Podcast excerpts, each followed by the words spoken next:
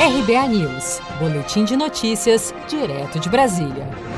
Brasil registra 1.269 mortes por Covid-19 nas últimas 24 horas, segundo o balanço do Ministério da Saúde. Dados do Ministério da Saúde, divulgados na noite desta quarta-feira, 17 de junho, indicam que o Brasil registrou 32.188 novos casos do novo coronavírus.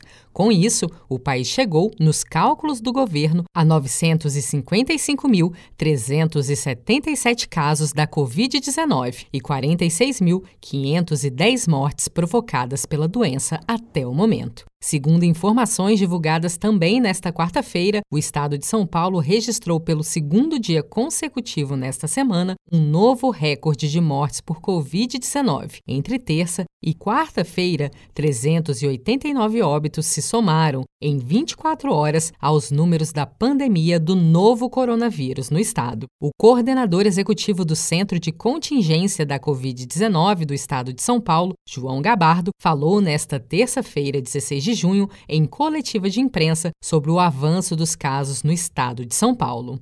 Essa questão do aumento, especificamente num determinado dia, não, não é motivo para que a gente fique imaginando que o que nós estávamos é, planejando ou que a evolução que nós estávamos esperando não esteja acontecendo.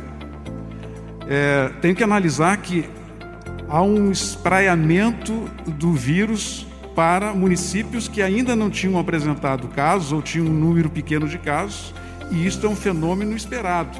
À medida em que novos municípios aumentam o número de casos, e isso está acontecendo no interior do estado, há uma tendência nessa, nesta elevação no total.